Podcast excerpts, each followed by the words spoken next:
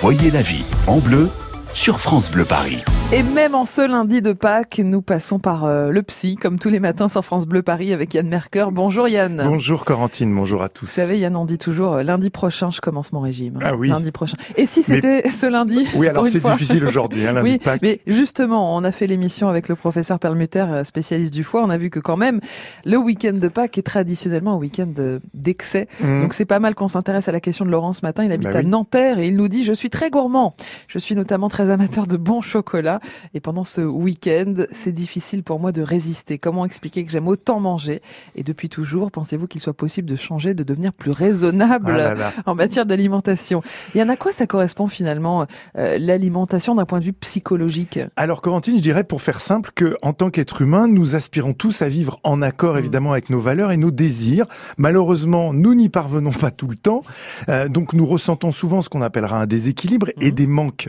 Et avec la nourriture, en plus de nous alimenter évidemment énergétiquement, nous allons chercher à retrouver une forme d'équilibre. Donc on cherche Comble. à compenser Mhm. voilà nos manques et satisfaire des besoins qui sont importants.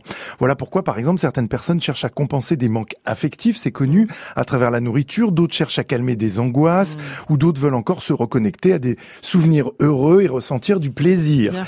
Alors un autre point, c'est que manger, c'est aussi un acte relationnel fort. hein. On se rassemble Oui. pour déjeuner, pour dîner, comme c'est le cas euh, peut-être pour vous pendant ce week-end. S'alimenter, c'est une façon de maintenir du lien, Mhm. de communiquer avec soi et évidemment avec les autres. Et, et ce qu'on appelle d'ailleurs les mères nourricières ou les pères Oui. nourriciers, bah, ce sont vraiment des personnes qui s'expriment beaucoup hein, à travers leur cuisine et leur rapport à la, à la nourriture. Et puis enfin, je dirais que s'alimenter, ça donne de l'émotion, hein, en nourrissant aussi nos valeurs. En mangeant, ben, on se donne du plaisir, de la joie, mais on l'associe bien sûr au partage, à la générosité, parfois même à la convivialité.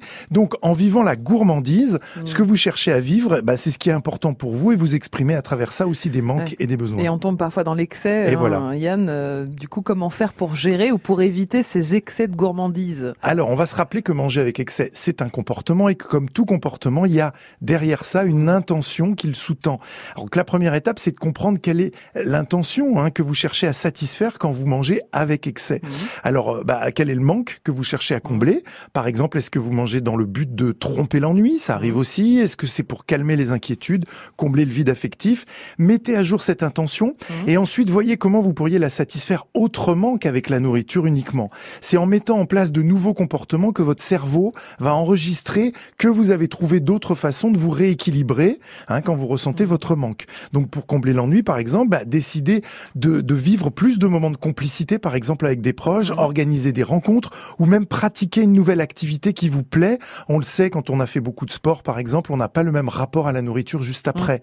Donc offrez-vous d'autres expériences sensorielles que celles qui sont basées sur le goût hein, et l'odorat, directement liées à la nourriture.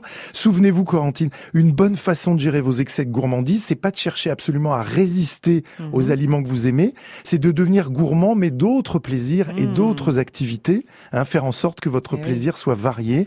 En gros, devenez gourmand de la vie, pas Ouais. seulement des chocolats de Pâques.